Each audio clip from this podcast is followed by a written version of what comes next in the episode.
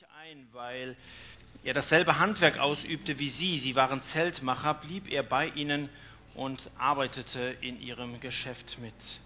Jeden Sabbat sprach Paulus in der Synagoge und versuchte sowohl Juden als auch Griechen von der Wahrheit des Evangeliums zu überzeugen. Als dann Silas und Timotheus nach Mazedonien kommend in Korinth eintrafen, konnte Paulus seine ganze Zeit für die Verkündigung von Gottes Botschaft einsetzen. Mit allem Nachdruck bezeugte er den Juden, dass Jesus der Messias ist. Doch alles, was er dafür erntete, waren Anfeindungen und Beschimpfungen. Da schüttelte er den Staub von seinen Kleidern und erklärte, Ihr habt es euch selbst zuzuschreiben, wenn das Gericht Gottes über euch hereinbricht. Mich trifft keine Schuld. Von jetzt ab wende ich mich an die Nichtjuden. Er verließ die Synagoge und verkündigte das Evangelium von da an bei Titus Justus, einem Nichtjuden, der an den Gott Israels glaubte und dessen Haus unmittelbar neben der Synagoge stand. In der Folge kam kein geringerer als Crispus, der Vorsteher der Synagoge, zum Glauben an den Herrn, er und alle, die in seinem Haus lebten. Auch viele andere Korinther, die Gottes Botschaft hörten, glaubten und ließen sich taufen. Bei einer nächtlichen Vision sagte der Herr zu Paulus, Du brauchst dich nicht zu fürchten. Verkünde das Evangelium und lass dich durch nichts zum Schweigen bringen. Ich selbst bin bei dir. Und niemand, der dich angreift, kann dir etwas anhaben. Denn mir gehört ein großes Volk in dieser Stadt. So kam es, dass Paulus eineinhalb Jahre in Korinth blieb und in dieser ganzen Zeit unterrichtete er die Menschen in der Botschaft Gottes.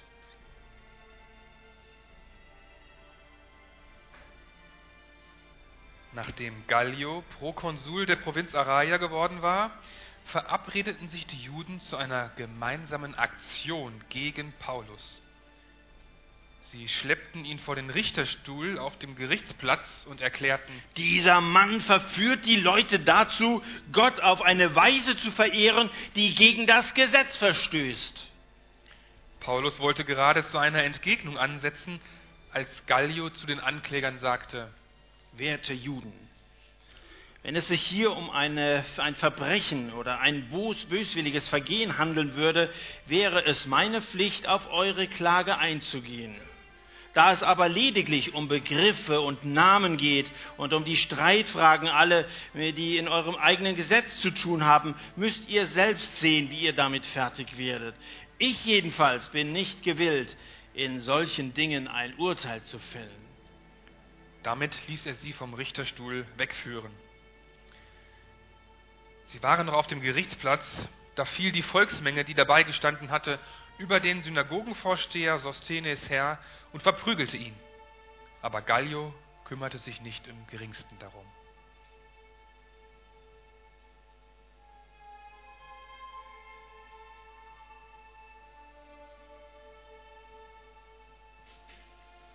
Paulus blieb danach noch einige Zeit in Korinth. Schließlich nahm er Abschied von den Geschwistern und trat zusammen mit Priscilla und Aquila die Seereise nach Syrien an. Doch bevor sie in Kencherea an Bord gingen, ließ er sich das Haar wieder schneiden, das er wegen eines Gelübdes hatte wachsen lassen. Die Reise führte über Ephesus, wo Paulus Priscilla und Aquila zurückließ. Er selbst suchte vor der Weiterfahrt die Synagoge der Stadt auf und sprach dort zu den Juden. Sie baten ihn länger zu bleiben, aber er ging nicht darauf ein, sondern verabschiedete sich von ihnen. Wenn es Gottes Wille ist, werde ich zu euch zurückkommen. Dann brach er wieder auf. Das Schiff brachte ihn nach Caesarea, wo er an Land ging. Er machte sich auf den Weg hinauf nach Jerusalem und stattete der Gemeinde dort einen kurzen Besuch ab. Schließlich kehrte er nach Antiochia zurück.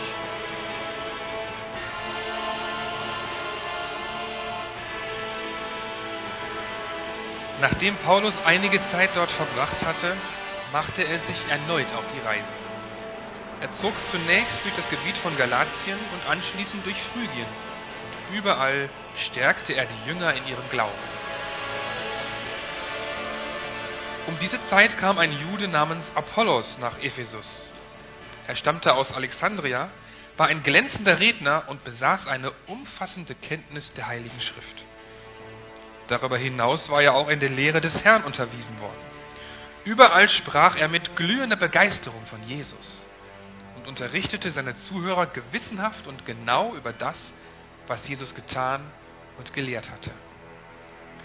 Allerdings kannte er keine andere Taufe als die von Johannes dem Täufer. Dieser Apollos nun begann in der Synagoge von Ephesus frei und offen von Jesus zu sprechen. Auch Priscilla und Aquila hörten ihn. Da luden sie ihn zu sich ein und erklärten ihm die Lehre Gottes noch genauer. Als Apollos dann in die Provinz Achaia reisen wollte, ermutigten ihn die Christen von Ephesus zu diesem Schritt und gaben ihm einen Empfehlungsbrief mit, in dem sie die Jünger in Achaia baten, ihn freundlich aufzunehmen. Und tatsächlich erwies sich Apollos dort mit seiner besonderen Gabe als eine große Hilfe für die Gläubigen. Denn er führte öffentliche Diskussionen mit den Juden, in denen er ihre Einwände mit überzeugenden Argumenten widerlegte und anhand der Schrift nachwies, dass Jesus der Messias ist.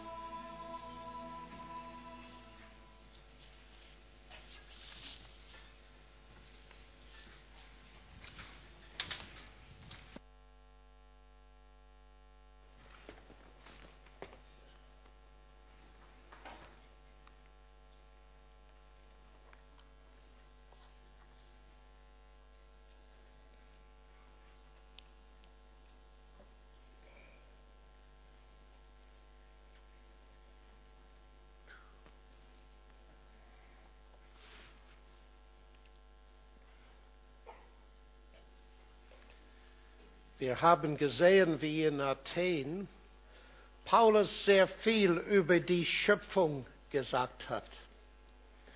Und als seine Anwendung für unsere Zeit habe ich am Ende meines Vortrags heute Vormittag etwas über Ethik gesagt. Aber es wäre verkehrt, nicht die Frage zu stellen, ob Ethik genug ist. Weil gerade weil die Ethik eine sehr wichtige Frage in unserer Gesellschaft ist, muss man die Frage stellen, ist Ethik genug?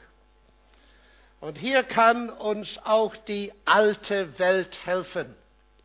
Sokrates hat gelehrt, dass niemand wissend Unrecht tut. Das heißt, das Grundproblem ist Erziehung, ist Bildung. Wenn wir nur das Gute wissen, dann würden wir immer das Gute tun. Aristoteles hat eine andere Meinung. Er hat gelehrt, dass man all das wissen kann, was richtig ist, aber tut es nicht. Und er hat die Frage in der alten Welt gestellt, warum ist es, dass wir wissen können, was gut ist und trotzdem es nicht tun? Es gab einen anderen Mann in der alten Welt, die, der genau dasselbe erfahren hat. Und das ist Paulus. Und hat später zu Rom in seinem Römerbrief geschrieben, was ich tun will, das tue ich nicht. Und er hat entdeckt in sich selbst, dass es nicht genug ist, die ethischen Maßstäbe und Normen zu verstehen. Und es ist sehr gut, dass wir uns heute daran erinnern, dass letzten Endes, obwohl die Ethik so wichtig ist und kann für uns eine Brücke sein, um gewisse Dinge über das Evangelium klar machen zu unseren Mitbürgern. Ethik an und für sich ist nicht genug. In der Bibel, wenn es sich um christliche Ethik handelt, wir merken, dass die Motivation für christliche Ethik ist die Barmherzigkeit Gottes und seine Gnade in der Erlösung. Eine Erlösung, die Gemeinschaft mit Gott wiederherstellt. Und es könnte für euch eine Hilfe sein, zu merken, wo der ethische Teil des Römerbriefes steht. Nicht am Anfang des Briefes, sondern am Ende des Briefes. Paulus spricht nicht zu den Römern über die Grundlagen der christlichen Ethik, bevor er ihnen über die Erlösung gesprochen hat. Und das ist die richtige Reihenfolge. Biblische Ethik, wenn wir sie in Praxis umsetzen möchten, müssen wir Christen sein. Das heißt, Rechtfertigung, Heiligung sind Voraussetzungen für die biblische Ethik. Und das ist sehr wichtig, weil einfach den Menschen sagen, zu sagen, ihr müsst gut tun, das ist keine äh, gloriöse Nachricht für die Leute. Nein, nein, man muss ihnen eine Botschaft bringen, die die Sündfrage behandelt und die ihnen eine Kraft gibt, eine Kraft, die ihnen helfen kann zu leben. Das heißt, unsere Botschaft, obwohl sie einen ethischen Teil enthält, ist zunächst einmal keine Botschaft der Ethik, sondern eine Botschaft der des Heils und der Erlösung. Und das ist auch sehr wichtig, dass wir lernen, das auch in unserer Gesellschaft zu betonen. Wie gesagt, war Paulus Botschaft in Athen zunächst einmal eine Botschaft über die Schöpfung und ihre falsche Ideen der Schöpfung und der Götter, die sie meinten hinter der Schöpfung waren.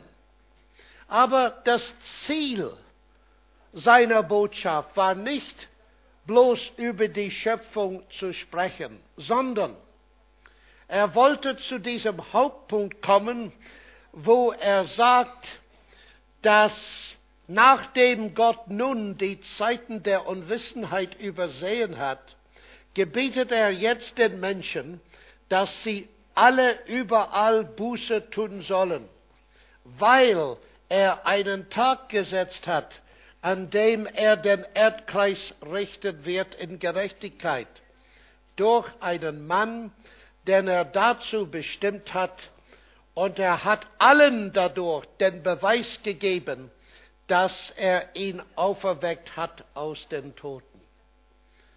Das Ziel seiner Rede war letztlich über den Herrn Jesus zu sprechen und ihnen deutlich zu sagen, zum ersten Mal in ihrer Geschichte, dass Gott eingegriffen hatte in Raum und Zeit und einen Menschen auferstehen ließ, der der Weltrichter sein wird.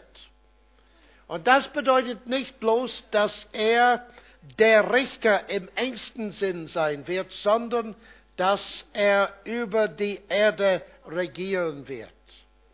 Gott hat die Auferstehung Jesu als Beweis, als Indiz, heißt es hier, gegeben, dass er der Weltrichter sei. Und wir merken genau, was Paulus sagt. Er sagte, er hat allen den Beweis gegeben, nicht bloß den Gläubigen sondern allen. Das heißt, für Paulus ist die Auferstehung eine Tatsache der Geschichte, eine Kerntatsache unseres Glaubens. Und ich würde keine Minute hier stehen, wenn ich nicht, auch als Wissenschaftler, wenn ich nicht glaubte, dass Jesus Christus buchstäblich aus den Toten auferstanden ist. Das ist das Herz unseres Glaubens, weil es die Bestätigung ist, dass Jesus genau der war, den er behauptete. Er ist der Sohn Gottes, der Messias, der für unsere Sünden gestorben ist. Und wenn wir überhaupt mit unseren Mitmenschen sprechen wollen, dann ist es wichtig, dass wir einige Indizien der Wahrheit der Auferstehung Jesu kennenlernen. Es gibt viele Bücher darüber. Und es ist sehr wichtig, dass wir lernen, mit unseren Freunden, mit unseren Kontakten sehr deutlich zu sagen, dass wir daran glauben. Als Tatsache. Das heißt, die Auferstehung ist kein Ergebnis oder Produkt unseres Glaubens. Die Auferstehung ist der Grund unseres Glaubens. Das ist was völlig anderes. Das heißt, die Auferstehung hat stattgefunden. Und auf dieser Basis haben wir unser Glaube, weil so oft denken die Leute heute. Und hier ist eine Sache, wo ich zum Beispiel zurzeit, ich habe ein ständiges Gespräch mit mehreren Kollegen in Oxford, die wollen nicht glauben, dass Glaube einfach blinder Glaube ist. Für sie das Wort Glaube bedeutet Augen zu, Intellekt zu, Gehirn zu, Schritt in die Dunkelheit. Das ist für sie Glaube. Aber Glaube im Neuen Testament ist nie das. Glaube ist ein fundiertes Vertrauen. Ich vertraue meiner Frau ohne Gründe. Nein, nicht ohne Gründe. Wir vertrauen unseren Freunden ohne Gründe. Ich hoffe nicht. Das heißt, jedes Mal, wo Glaube vorkommt, darf man die Frage stellen, was ist der Grund dieses Glaubens? Und Glaube an und für sich bedeutet bloß Vertrauen. In Latein ist es vielleicht besser, credere, cordare, das Herz geben. Das heißt, es bedeutet ein Verschenken des Herzens. Und man ist ein Narr, wenn man das Herz einfach so verschenkt ohne Gründe. Das heißt, wir müssen sehr klar darüber sein, weil für viele unserer Zeitgenossen das Wort Glaube bedeutet Glaube ohne Begründung, blinde Glaube. Das ist es nie im Neuen Testament. Das Neue Testament gibt uns die Gründe, worauf wir einen festen Glauben äh, bauen können. Und hier ist der Hauptgrund, die Tatsache, dass Jesus Christus von den Toten auferstanden ist. Und als sie das hörten, es war Gelächter im Gerichtshof dort in Athen. Und das beweist etwas, dieses Gelächter. Es beweist, dass Paulus hat nicht mit Auferstehung bloß das Überleben der Seele gemeint. Weil viele in diesem Gerichtshof damals glaubten an das Überleben der Seele. Nein, Paulus hat von Anastasis gesprochen. Aufzustehen, wieder aufzustehen, buchstäblich. Die haben es verstanden. Und die Epikureer haben gelacht dass es ein Nonsens war. Warum? Weil, wenn der Mensch stirbt, gehen die Atome, lösen die Atome des Leibes auf und dann gibt's nichts mehr. Das war ihr Glauben. Und so das Gelächter damals in Athen beweist, dass was Paulus gesagt hat, was er behauptet hat, war die buchstäbliche Auferstehung des Leibes Jesu. Einige haben gelacht. Das war eine mögliche Reaktion. Und das kann uns passieren, dass die Leute lachen. Und wir müssen lernen, Lachen und Spott zu akzeptieren. Meine liebe Leute, eine Lektion, die wir alle lernen müssen, ist, wie man Leute respektiert, die völlig andere Meinungen sind. Ich kenne leider Gemeinden von Christen, wo Christen nie gelernt haben, mit anderen Christen zu leben, die unterschiedliche Meinungen haben. Und wir müssen es lernen. Die alte Bedeutung des Wortes Toleranz ist, dass ich werde dein Recht verteidigen, gegen mich zu argumentieren. hoffentlich friedlich. Aber trotzdem, ich werde dein Recht verteidigen, gegen mich zu argumentieren. Und alle von uns müssen lernen, nicht nur zu respektieren, sondern Respekt zu zeigen für diejenigen, die nicht mit uns übereinstimmen. Das ist äußerst, äußerst wichtig und muss gelernt werden. Leider das Wort Toleranz bedeutet jetzt politische Korrektheit. Und politische Korrektheit ist eine sehr gefährliche Entwicklung in Europa und in der Welt im Allgemeinen, wo ich wage es kaum, die Wahrheit zu sagen, falls es irgendwie anstößig wäre.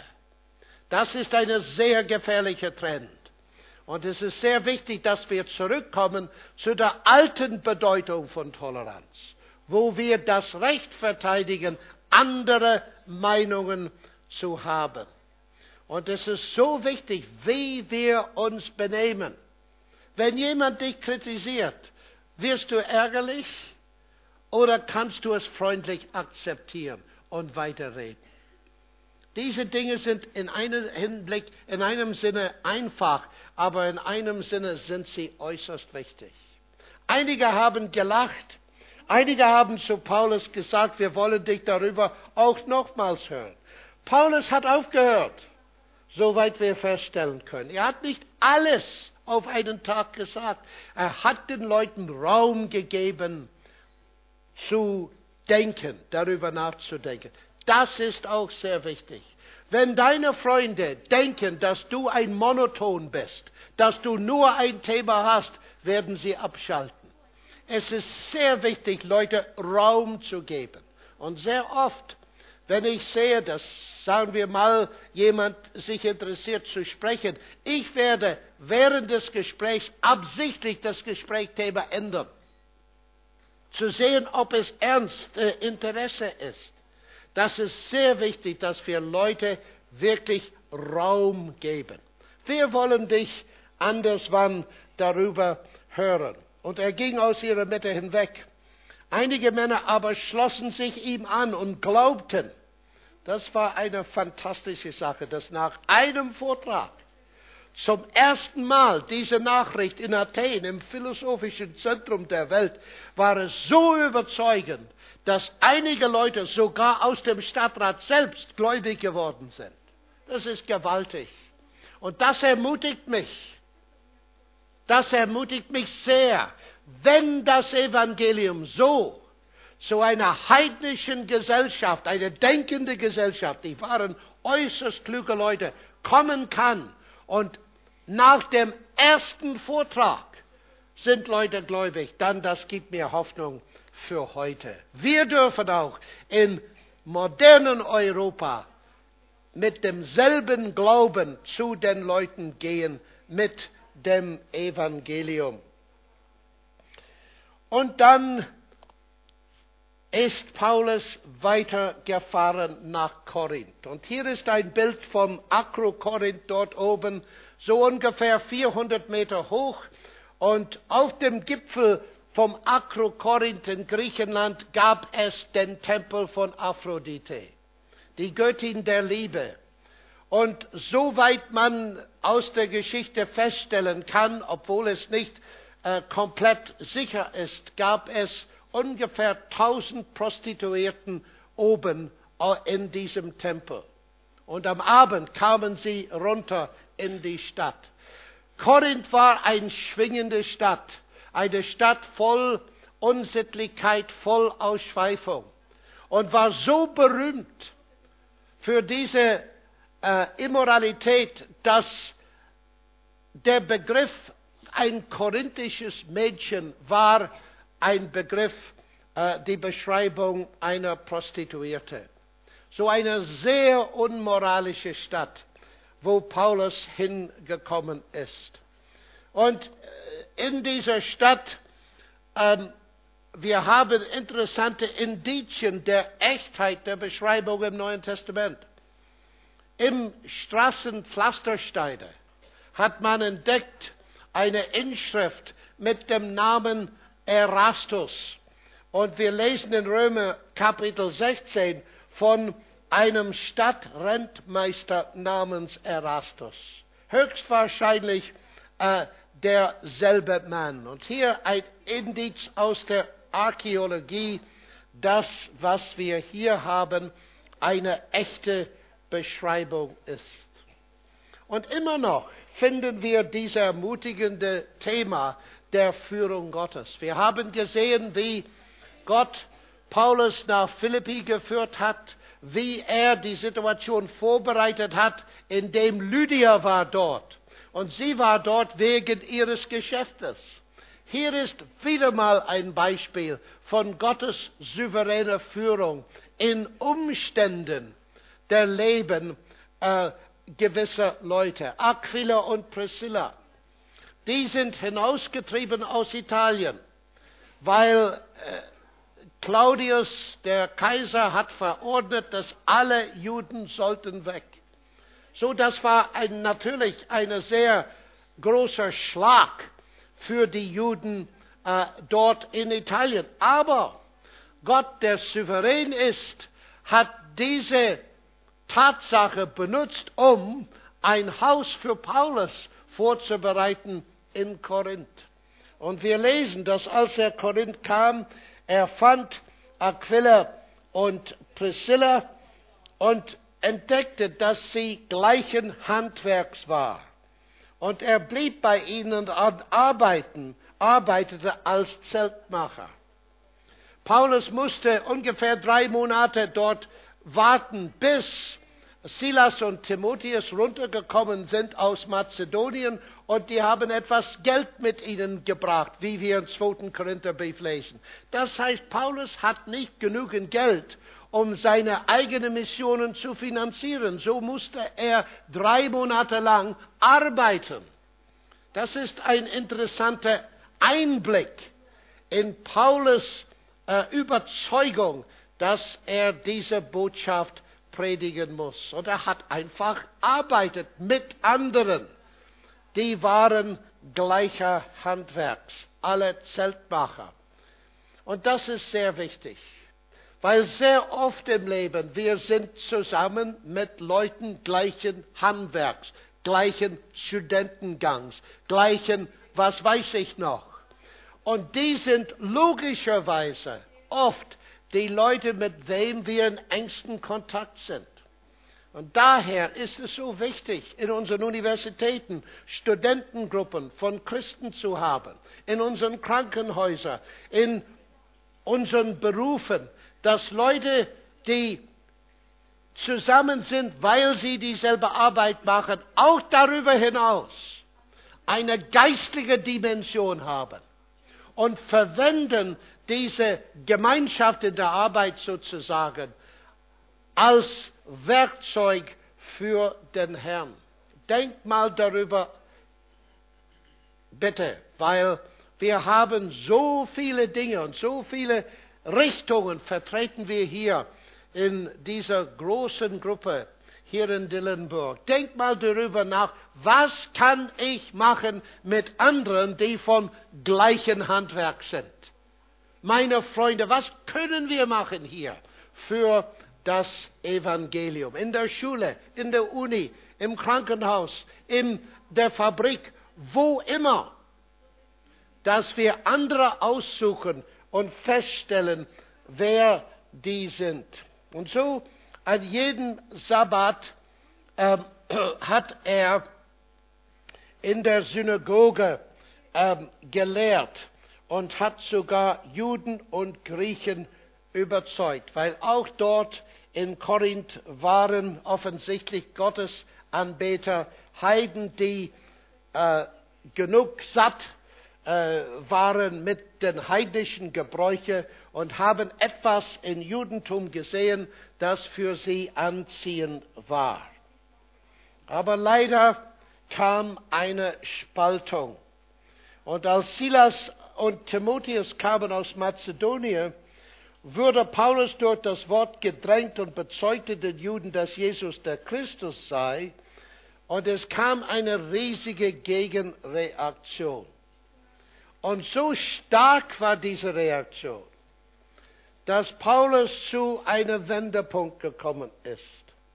Er schüttelte die Kleider aus und sprach zu ihnen, Euer Blut komme auf euren Kopf, ich bin rein. Von jetzt an werde ich zu den Nationen gehen. Das war bitte kein Antisemitismus. Paulus liebte seine Mitjuden. Er war Jude. Und später in Römer Kapitel 9 erklärt uns, wie schwer diese Last auf seine Herzen war, dass seine Landsleute, das Volk Gottes aus dem Alten Testament, haben den Messias abgelehnt. Er war kein Antisemit. Er liebte die Leute. Aber gerade wie die Propheten gehandelt haben, wenn Israel gegen Gott verhandelt hat, musste Paulus sagen, ich muss jetzt, ich bin rein. Ich fühlte mich verantwortlich, euch das Evangelium zu sagen. Ihr habt es abgelehnt. Ich bin rein. Ich habe kein schlechtes Gewissen. Ich habe meine Aufgabe erfüllt. Ich muss zu den Heiden gehen. Und es war eine Spaltung, die fast symbolisch ist, nicht wahr? Weil er ging von dort und kam in das Haus eines Gottesfürchtigen namens Titius Justus, dessen Haus an die Synagoge stieß. So dort in Korinth waren zwei Häuser nebeneinander. Eine jüdische Synagoge und eine neue christliche Gemeinde. Nebeneinander, direkt nebeneinander. So fast ein Symbol der Spaltung, die später fast überall stattfinden würde. Und Paulus hat sehr lang darüber nachgedacht, was soll das heißen? Wie kann er eine Antwort zu diesem großen Problem geben? Die, das Problem war für ihn klar. Und es ist auch ein Problem heute, wenn man einfach darüber nachdenkt. Wie kann ich behaupten, dass Jesus der Messias ist, wenn das jüdische Volk, dessen Messias er sein soll, ihn abgelehnt hat? Und ich bin kein Jude. Wie kann ich wissen? Die wissen es und die haben es ihn abgelehnt. Das war für Paulus ein, eine Riesenfrage. Die Antwort dazu gibt er in Römer 9 bis 11 und ich habe nicht die Zeit, das zu euch jetzt auszulegen. Aber er hat auch eine Antwort gegeben, gerade in der Nacht in Korinth. Eine zweite Vision. Die erste Vision war, komm nach Mazedonien und hilfe uns. Und er ist gekommen. Und jetzt ist er in Korinth, diese sehr gefährliche Stadt, diese sehr reiche Stadt, diese sehr unmoralische Stadt. Und jetzt die haben ihn abgelehnt, seinen Mitjuden. Was wird jetzt passieren? Und in der Nacht kam eine Stimme direkt von Gott. Fürchte dich nicht, sondern rede und schweige nicht, denn ich bin mit dir. Und niemand soll dich angreifen, dir Übles zu tun, denn ich habe ein großes Volk in dieser Stadt. Die Worte sind sehr präzis. Nicht ich habe viele Leute in dieser Stadt, sondern ich habe ein großes Volk.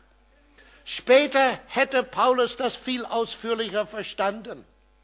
Das Volk Israel hat Jesus abgelehnt. Ein großes Volk, ein neues Volk ist in dieser Stadt. Aber was werden wir sagen über Gottes Volk Israel. Römer Kapitel 9, wo Paulus zeigt uns, dass es wird ein Tag kommen, wo das alte Volk Gottes wird an den Messias glauben und zu ihm wiederkehren. Und das wird wie Leben aus dem Toten sein. Aber vorübergehend jetzt, was wird passieren? Gott gibt Paulus einen Hinweis ich habe ein großes Volk in dieser Stadt. Ein neues Volk. Und wir heute gehören zu diesem Volk. Und hier ist eine Ermutigung für uns heute. Paulus war ein mächtiger Intellekt. Er war ein Mann voll Mut, aber hat auch Angst gekriegt. Ich kriege auch Angst. Ich möchte sehr ehrlich sein. Wir alle, wenn wir etwas wirklich für den Herrn unternehmen, wir werden Angst kriegen, meine lieben Freunde. Wir können Angst nicht vermeiden und ein bisschen Angst ist nicht schlecht. Aber hier war es ein tiefer Angst. In Korinth, wie soll es weitergehen? Ist es möglich, dass aus dieser gespalteten Situation das Evangelium Europa erobern kann? Ist es möglich? Fürchte dich nicht, sondern rede. Und schweige nicht. Und das ist eine sehr wichtige Botschaft für mich. Je älter man wird, darf ich sagen, als ein viel älterer Mensch, meine liebe junge Leute, je älter man wird, desto größer der Druck zu schweigen. Je mehr du Erfolg hast, in was immer du tust in deinem Beruf, desto größer wird der Druck zu schweigen. Desto größer wird der Druck, dich zu schämen des Evangeliums. Und wir brauchen alle anzufangen, ohne Angst für den Herrn in unserer Gesellschaft zu stehen. Petrus ermutigt uns auch. Und ich möchte den Vers lesen, das sehr oft gelesen wird im Zusammenhang mit der Apologetik, mit der Verteidigung des äh, Evangeliums, wo Petrus uns alle dazu ermutigt.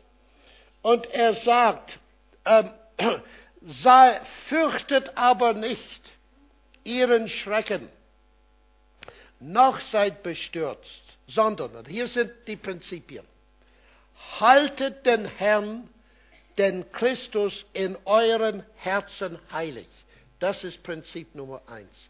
Heilig bedeutet getrennt, separat, in einer speziellen Ort. Das heißt, haltet Jesus Christi in meinem Herz als mein höchster Wert, der mein Leben bestimmt. Das ist das erste Prinzip. Fürchte nicht, halte ihn heilig. Die gehören zusammen. Und manchmal schweigen wir, gerade weil wir ihn nicht heilig in unseren Herzen halten. Und dann das zweite Prinzip.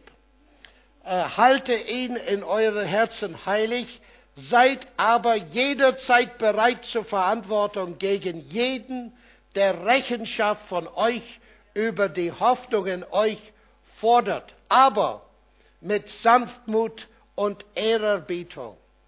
Dieser Vers hat mich jahrelang gestört, sehr gestört, weil ich meinte, ich wäre bereit, eine Antwort zu geben über die Hoffnung, die in mir war, wenn jemand fragt, aber niemand hat gefragt. Wann war das letzte Mal, dass jemand dich gefragt hat, warum hast du diese Hoffnung? Dann kannst du testen, vielleicht was ich meine. Dann habe ich das zu einem Freund in der Uni-Zeit erwähnt. Und ich sagte, wie verstehst du diesen Vers? Ich denke, ich bin bereit, eine Antwort zu geben. Aber niemand fragt mich. Dann hat er gesagt, hast du sie gefragt? Wie meinst du? Hast du sie gefragt über die Hoffnung, die die haben? Aber die haben keine Hoffnung, sagte ich. Genau das, sagt er. Probier es. Und ich habe sehr viele Erfahrungen hier gehabt. Ich erzähle nur eine Geschichte. Ich war unterwegs im Zug in London, nach London. Und äh, ich merkte, ein Mensch neben mir, der las irgendeine naturwissenschaftliche Zeitschrift. Und ich fragte ihn, ob er Naturwissenschaftler wäre, und er hat etwas gemurmelt, ja, ich bin Metallurge. Und, er, und ich sagte, ich bin Mathematiker. Und dann war ein Schweigen. Die Engländer sprechen nicht gern in, in, in Zugabteile, das, das wisst ihr wahrscheinlich.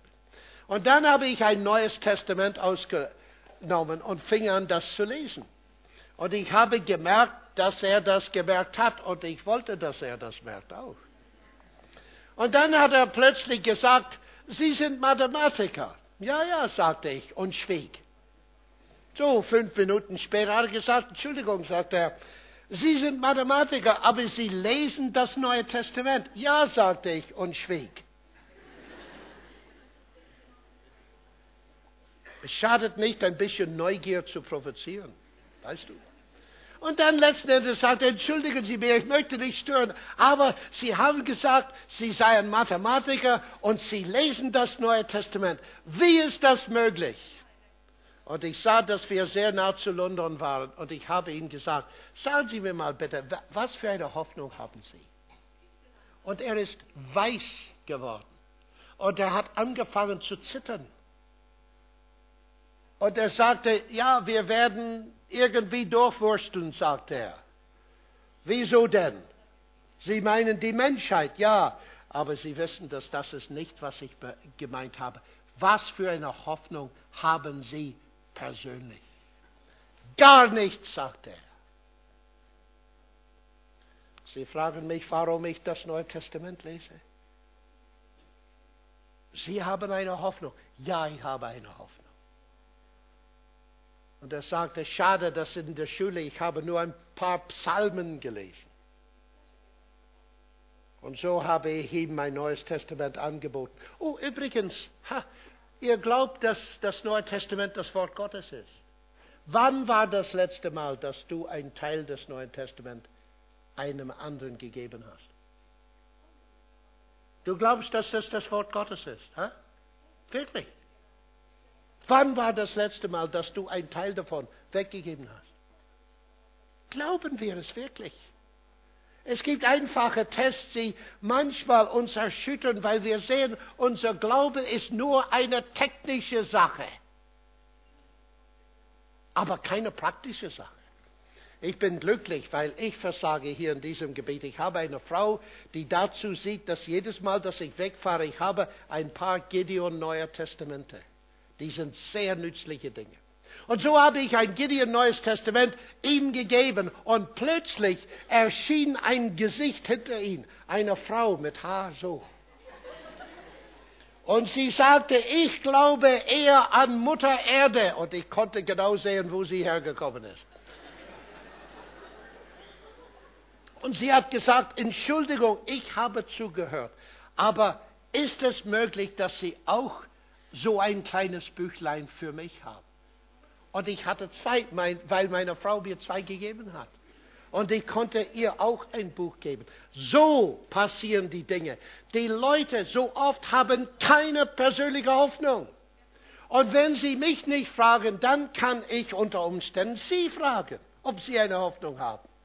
Und stellen fest, ob es wahr ist oder nicht. So Gott ermutigt uns. Fürchte dich nicht sondern rede. Denn ich bin mit dir. Oh, ich brauche das. Wenn ich denke, dass ich alleine bin, dann würde ich sofort aufgeben. Aber wenn der Herr mit mir ist, er interessiert sich viel mehr für das Evangelium in Europa als wir. Viel mehr. Und er hat versprochen, mit uns zu sein. Also, Paulus war noch dort 18 Monate in Korinth. Und viele Leute sind zum Glauben gekommen. Der Herr hat ihn mächtig gesegnet in seinem Dienst. Und in 1. Korinther Kapitel 6, Vers 9 lesen wir, welche Art Leute diese waren. Es heißt hier, Wisst ihr nicht, dass Ungerechte das Reich Gottes nicht erwerben werden? Irrt euch nicht. Weder Unzüchtige noch Götzendiener, noch Ehebrecher, noch Wohllüstlinge, noch Knabenschänder, noch Diebe, noch Habsüchtige, noch Trunkenwolde, noch Lästerer, noch Räuber werden das Reich Gottes erwerben. Und das sind manche von euch gewesen. Aber ihr seid abgewaschen Ihr seid geheiligt. Ihr seid gerechtfertigt worden durch den Namen des Herrn Jesus und durch den Geist unseres Gottes. Solche Leute in Korinth, solche Leute, die im Dreck des Lebens geschwimmen solche Leute, die keine Hoffnung haben, hatten, weil sie ganz am Boden waren. Sie haben die Erfahrung gehabt, dass es möglich ist, dass die Sünden weggewaschen werden. Bist du im Dreck, darf ich sehr direkt sprechen. Manche Christen befinden sich heute im Dreck. Und vielleicht sitzt du so tief im Dreck, dass du meinst, dass es zu spät für dich ist. Dass es hoffnungslos ist. Paulus hat diese Leute erinnert, dass es eine Rettung gibt, die die Menschen aus dem Dreck herausholen kann. Und wer war Paulus? Er war der Art Mann, der einst bereit war, nicht nur Frauen, äh, nicht nur Männer, sondern Frauen foltern zu lassen und in Gefängnis zu, zu werfen und ermorden zu lassen. Das war Paulus. Und er hat gesagt, wenn du meinst, du bist der schlimmste Sünder, ich bin der Haupt der Sünder. Und ich habe Barmherzigkeit gekriegt. Gott des Sohn ist für mich gestorben. Meine lieben Leute, darf ich sehr direkt sprechen. Es kann sein, dass du nach dieser Konferenz gekommen bist. Und du möchtest so gerne, dass alles neu wird, weil es irgendwie schiefgegangen ist. Und du sitzt im Dreck.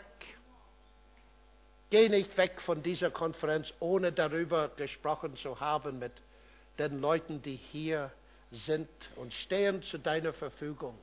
Weil wenn das Evangelium ein Paulus erreichen kann, wenn das Evangelium solche Leute, wie es hier gibt, in Korinth erreichen kann, kann das Evangelium dich erreichen. Und es gibt so viele junge Leute und die wollen reinfühlen, weil ihr Leben schmutzig geworden ist. Gott kann es tun. Gott kann es tun. Es wird vielleicht ein bisschen peinlich sein und hart, aber es lohnt sich. Es lohnt sich, weil dann bricht man durch zur Wirklichkeit und keine Schamreligiosität, die so oft vorkommt. Paulus hat eine große Perspektive Er stand damals mit Gallio vor dem Bema, dieser Bema, der Richterstuhl in Korinth. Und Gallio hat sofort gesehen, dass die Juden diese Anklage gemacht haben, einfach wegen ihrer Gesetze und Unterschiede. Das interessiert ihn nicht. Heiden und auch viele andere werden sehr bald satt mit den Streitereien von Sekten. Vor allem, wenn sie sehen, dass es sich handelt um eigentlich dieselbe Sekte, damals die Juden. Und so interessiert er sich nicht, auch wenn ein bisschen Brutalität dort war. Paulus vor der Bema, dem Richterstuhl. Und zu den Korinther später hat Paulus geschrieben, dass es eine andere Bema gibt. Es gibt einen Bema, einen Richterstuhl im Himmel. Und Paulus schreibt im zweiten Korintherbrief zu diesen selben Leuten. Er sagt, deshalb beeifern wir uns auch, ob einheimisch oder ausheimisch, das heißt, ob wir leben oder sterben, ihm, das heißt Christi, wohlgefällig zu sein. Denn wir müssen alle vor dem Richterstuhl Christi offenbar werden, damit jeder empfange, was er durch den Leib vollbracht, dementsprechend, was er getan hat, es sei Gutes oder Böses. Du bist Christ, ich bin Christ. Eines Tages werden wir vor einem Richterstuhl erscheinen. Das ist nicht das jüngste Gericht.